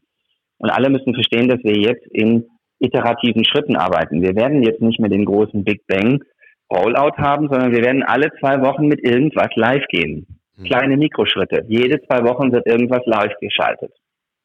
Und das hat, äh, da mussten sich alle dran ein bisschen dran gewöhnen. Das hat aber dann sehr, sehr gut funktioniert, weil das ist, das ist das Tolle an Scrum, finde ich auch. Weil du kannst ja jemandem so, du kannst ja sofort Painpoints nehmen und sagen, okay, in zwei Wochen werde ich den beheben. Oder in drei Sprints, in sechs Wochen das ist das, was dir wehtut jetzt, das wird als erstes behoben. Mhm. Und, äh, und dadurch entstehen dann, entsteht eine hohe Akzeptanz für Digitalisierung auch bei den Mitarbeitern. Ähm, ich sage ein Beispiel. Die Mitarbeiter hatten vorher so ein sogenanntes DTC, äh, ähm, DCT, Data Collection Terminal, und die mussten 16 Mal tippen, um irgendeine Bündelnummer einzutippen. Ja, bevor sie starten konnten mit dem Arbeitsgang, mussten sie da jede Menge Zahlen eintippen. Mhm. Und plötzlich haben sie dann ein Tablet gekriegt, auf dem sie einfach nur ein, zweimal tippen mussten. Und dann war die Arbeit erledigt und dann lief die Uhr und dann lief, und lief das Bündel. Und das war natürlich für die super, ja, dass die gesagt haben, mein Gott, wie viel einfacher ist mein Leben jetzt geworden. Und, ähm, und, äh, und wir haben für die zum Beispiel die Transparenz, äh, haben für die Transparenz gemacht, wo sie gerade stehen zum Thema Performance und, und Qualität, weil das Bestandteile ihres Gehaltes sind. Ja. Und während sie vorher immer in die Personalabteilung gehen mussten, um irgendwie zu fragen, wie viel habe ich eigentlich bekommen und wie viel von meinem Gehalt war dies und das und jenes, konnten die plötzlich an ihrem Arbeitsplatz, an ihrem Tablet einfach ihre Daten einsehen und sagen, ah, okay, ich habe 86 Prozent Effizienz gehabt und 84 wäre also gewartet. Okay, dann habe ich jetzt irgendwie da mehr gekriegt oder da habe ich einen Bonus gekriegt, weil die Qualität so gut war oder oder oder. Das, das klingt, heißt, wir haben, wir so haben dafür spannend. Ähm, warum, ja. hat, warum hast du so viel Freiheiten? Also warum ist es bei Hugo Boss äh, Standard, dass jedes Werk eigenständig vom Geschäftsführer mit einer Vision geführt werden kann und sich dann die verschiedenen Werke abgleichen und Best Practices übernommen werden? Äh, du, du, bist, du hast ja im Grunde als Inhaber agiert. Du konntest ja machen, so wie es klingt, machen, was du wolltest und äh, unglaublich. Ja, also ähm, zwei Sachen dazu. Das eine ist, ähm, ich glaube, dass äh, äh, so wie du das jetzt eben beschrieben hast, so würden es meine Kollegen wahrscheinlich nicht alle beschreiben, meine Direktorenkollegen. Ähm, ich glaube, dass ich sehr äh, entrepreneurial, also inhabermäßig agiert habe. Das ist in einem Konzern teilweise, äh, führt das natürlich zu Problemen. Ich, ich, habe, ich habe aber immer so agiert, weil ich das Gefühl hatte, dass es das Richtige für die Firma ist. Mhm. Und ich hatte den Support vom, vom Vorstand, äh, dass ich das so tun kann. Warum hatte ich den Support? Weil, und das habe ich ja ganz am Anfang beschrieben, ähm, als Geschäftsführer hast du erstmal ein paar grundsätzliche Dinge zu erfüllen. Du musst, dann, äh, wenn einmal im Monat das Controlling nachfragt, wie sehen die Zahlen aus, dann müssen die Zahlen stimmen. Mhm. Ähm, wenn HR nachfragt, wie ist die Mitarbeiterzufriedenheit, dann müssen die Zahlen stimmen. Wenn ähm, Legal nachfragt, wie sind die, wie die rechtliche Situation und so weiter, dann darfst du da keine Fehler machen. Und dann kommt äh, Corporate Social, äh, dann kommt äh, ähm, ähm, äh, Sustainability und sagt, wie sieht's aus mit äh, freie Meinungsäußerung, freie Möglichkeiten, Gewerkschaften beizutreten, äh, irgendwelche Fälle und so weiter. Diese ganzen Leute musst du alle glücklich machen. Ähm, und, und IT, musst du, dich, musst du die Regeln einhalten und so weiter. Das musst du alles einhalten, sonst hast du sowieso per se ein Problem. Mhm. Und, ähm, und das ist auch bei Hugo Boss und auch in Izmir nicht anders. Also ich, und die Qualität zum Beispiel, die Qualität war, wir hatten so ein, äh, so ein Notenbewertungssystem und die Qualität hatte, ähm, hatte so ein paar Dellen und die musste ich, natürlich musste ich die äh, ausräumen und musste erstmal sehen, dass die Qualität besser ist und dass die äh, und dass die Effizienz trotzdem äh, entsprechend hoch bleibt und die Liefertermine da bleiben, das ist e-, etwas, da spricht gar keiner drüber und deswegen das habe ich jetzt auch gar nicht angesprochen, weil das ähm, sowieso Status quo ist. Mhm. Ich kann, ich muss im Budget bleiben, ich muss meine Umsätze machen und so weiter und so fort. Also wenn ich das nicht hingekriegt hätte, dann wäre wär der Rest, den, von dem ich jetzt die ganze Zeit erzählt hätte, habe, ähm, äh, das hätte nie stattgefunden. Ja?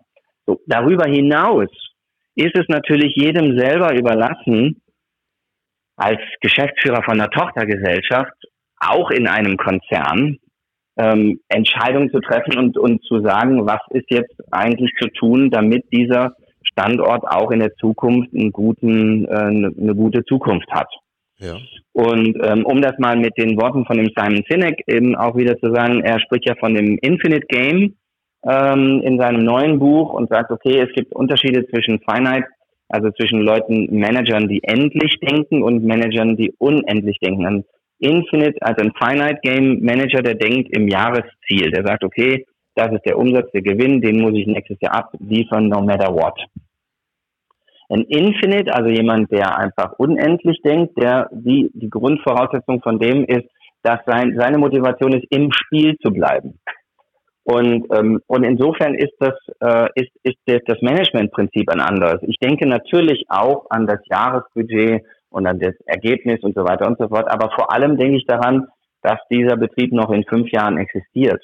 Mhm. Und dass ich jetzt die Entscheidungen treffe, die ich brauche, damit der in fünf Jahren noch existiert, der Betrieb. Und, und damit muss ich manchmal mich treten lassen, und das habe ich einige Male gemacht, damit muss ich mich manchmal treten lassen für aktuelle Erwartungen oder Übererwartungen. Die hat man dann halt vielleicht nicht erfüllt. Aber on the long run ähm, hat man dafür eine erfolgreiche Company.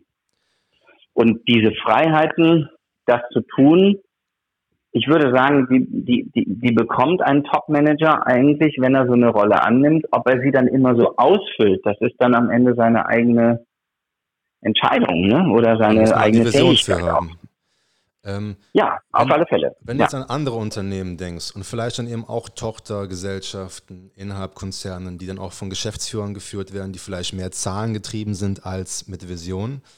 Ähm, und ja. wenn die jetzt das Thema Digitalisierung im Grunde vor sich herschieben oder schon irgendwie involviert sind, ähm, du hast das so eigenständig, also wie, so, so wie du es erzählst, so eigenständig, so unternehmerisch gemacht.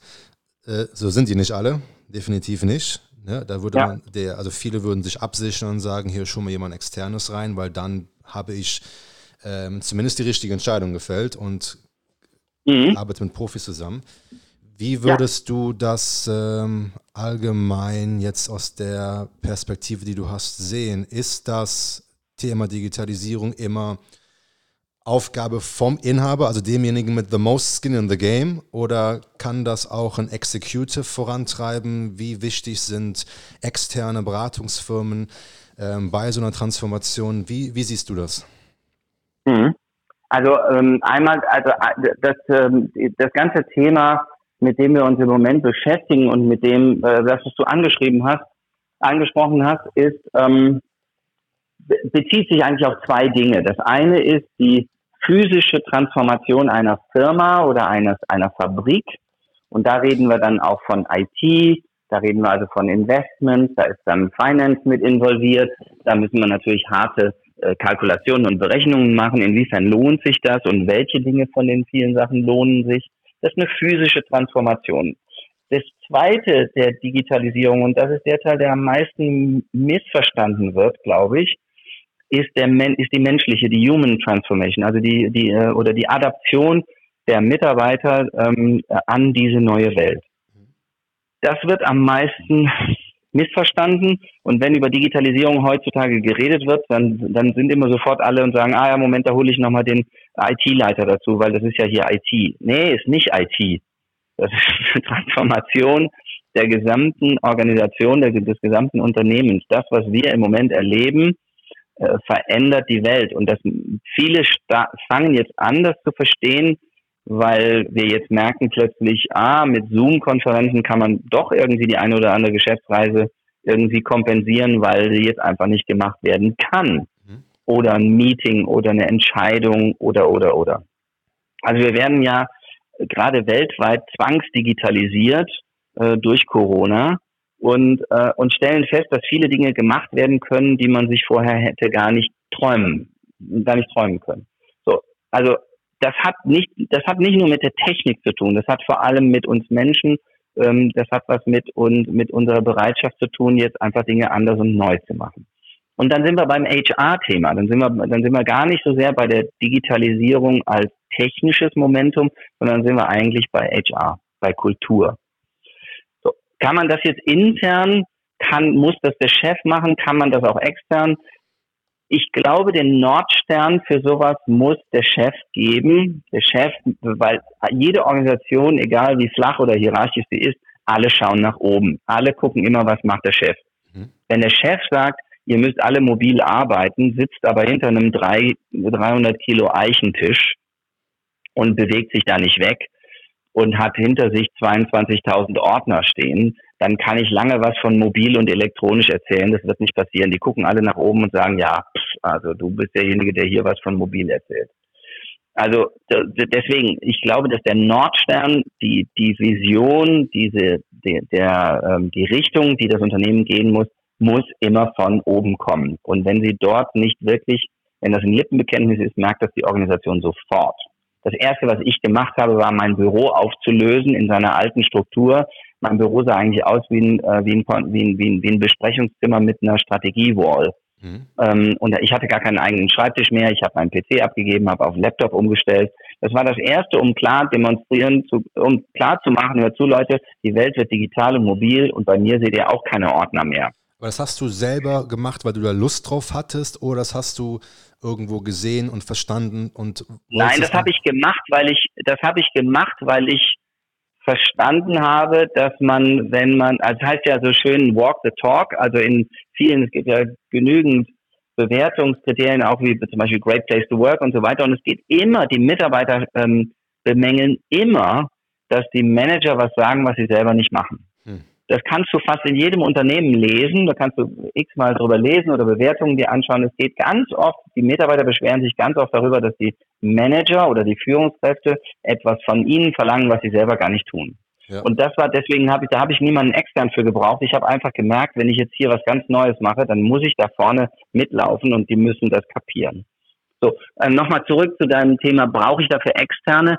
Ich glaube, es gibt Organisationen, die brauchen dringend externe, weil sie selber nicht, ähm, äh, nicht genügend frischen Geist und frische, mutige, äh, konfrontierende Aktionen ins Leben rufen, um diese Veränderungen herbeizuführen. Mhm. Ich glaube, es gibt Organisationen, denen tut es gut, wenn Sie einen Querdenker einstellen für eine Weile, das kann ein Interimsmanager sein oder das kann ein Berater sein, der Teams challenged und äh, als Interim äh, immer wieder mal ein bisschen ähm, kitzelt und konfrontiert.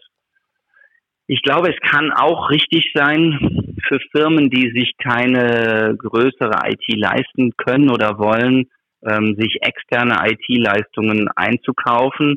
Sie sollten aber wissen, was sie wollen. Sonst wird das ein, sonst wenn, sonst wird das, wie gesagt, sonst wird das ein IT-Projekt. Und ähm, das, worüber wir eben hier die ganze Zeit gesprochen haben, ist ein äh, ist ein Kulturwandel, ist eine andere Art von. Das, äh, das ist so wie ich war 2017 bei Tesla in Fremont und ähm, bevor ich überhaupt irgendein Auto gesehen hatte, habe ich erstmal 1500 Software-Ingenieure gesehen. Hm. Die haben uns durch Hallen durchgeführt von Leuten, wo sie dann irgendwie nach da, Riesenbereiche, wo sie gesagt haben, okay, die machen das ganze Navigation, die machen Klima, die machen automatisches Fahren, die machen dies und das. Da habe ich so gedacht, boah, ich, ich habe gedacht, ich wäre bei Apple oder bei HP oder keine Ahnung was, bei Google. Ich war aber bei einer in Anführungsstrichen Autofirma. Ich war aber gar nicht bei einer Autofirma, sondern ich bin bei einer Firma gewesen, die sich um Mobilität kümmert. Ja. Und ähm, und ich habe, ich fahre jetzt Tesla auch selber und ich habe eben auch verstanden, wie wie die das Thema Mobilität angehen und wie die denken. Ich, ich sage jetzt mal ein Beispiel. Äh, du, du gehst jetzt zum Beispiel, also ich, ich fahre mit meinem Tesla an den, an den Supercharger und muss, äh, ich weiß, ich muss jetzt 15 Minuten warten oder 20 Minuten warten, bis die Batterie wieder ein bisschen aufgeladen ist. Jetzt habe ich einen riesengroßen Bildschirm in dem Laden, in, in dem Auto. Ich kann, ähm, ich kann jetzt ein bisschen Netflix gucken oder YouTube oder ein paar Tutorials oder im Web browsen oder sonst irgendwas. Ja, ich habe ein großes Tablet und ich kann mich entertainen und dann ist die 20 Minuten sind gleich weg. So, jetzt fahre ich, mache ich das gleiche mit einem deutschen Auto, egal welcher Marke, Elektroauto. Ich fahre an die Tankstelle und ich sehe auf was? Ich schaue auf ein traditionelles äh, Interieur, Autointerieur, wo eigentlich alles ausgetauscht ist. Äh, also der Motorhand ist ausgetauscht worden. Ansonsten sieht das Auto noch immer aus wie vorher. Mhm. Die haben das gemacht, weil sie den Kunden nicht erschrecken wollten und haben gesagt, okay, der soll sich zufrieden fühlen, der soll das Gefühl haben, ich sitze in einem Audi, Mercedes, BMW, was auch immer. Was sie nicht bedacht haben, ist, dass die Verhaltensweisen mit dem Elektroauto ganz andere sind als mit einem Verbrenner. Ich bin halt nur drei Minuten an der Zapfsäule, ich bin aber 30 oder 20 Minuten an bei einer Elektrotankstelle. Also die Art von Entertainment in dieser Zeit ist eine ganz andere. Diese Art von Denkmuster und Denkweise herzustellen, ähm, kann tatsächlich nicht jede Firma. Da, da, da kann es sehr gut Sinn machen, dass man sich jemanden extern reinholt, sowohl bei der IT als auch bei dem äh, bei diesen Transformationsprozessen, um genau diese, an, dieses, diese andere Kultur wach zu rütteln. Und dann, wenn die Firma mal verstanden hat, ah, jetzt ist die Kultur eine ganz andere und es geht in eine ganz andere Richtung, dann macht es bestimmt Sinn, ähm, sich dann wieder selber ähm, auf die Socken zu machen. Und so wie ich es verstanden habe, bist du bei Hugo Boss raus und im Grunde ja. jetzt auch daran interessiert, dieses Thema Transformationen in anderen Unternehmen anzuschieben und auch zu, zu realisieren. Also das, ähm, ich, ich weiß noch nicht so ganz hundertprozentig, wo meine Reise hingeht. Da bin ich jetzt natürlich, ich habe mir jetzt erstmal zwei Monate Boss Detox verschrieben, weil, ähm, weil ich erstmal nach 25 Jahren Boss ähm, natürlich auch erstmal ein bisschen Abstand brauche, ähm, um mich zu sortieren. Allerdings habe ich verstanden, dass ganz viele Firmen etwas brauchen, was sie entweder selber nicht hinkriegen oder ähm, wo sie auf der Hälfte stecken bleiben. Ähm, das sind mittelständische Unternehmen, das sind kleinere Unternehmen. Viele, wie gesagt, denken bei Digitalisierung äh, immer noch an, nur an die IT-Abteilung und, ähm, und das, ich, ich habe ein hohes Interesse daran, dass Firmen, dass solche Reisen, wie wir sie in Izmir gemacht haben, öfter stattfinden.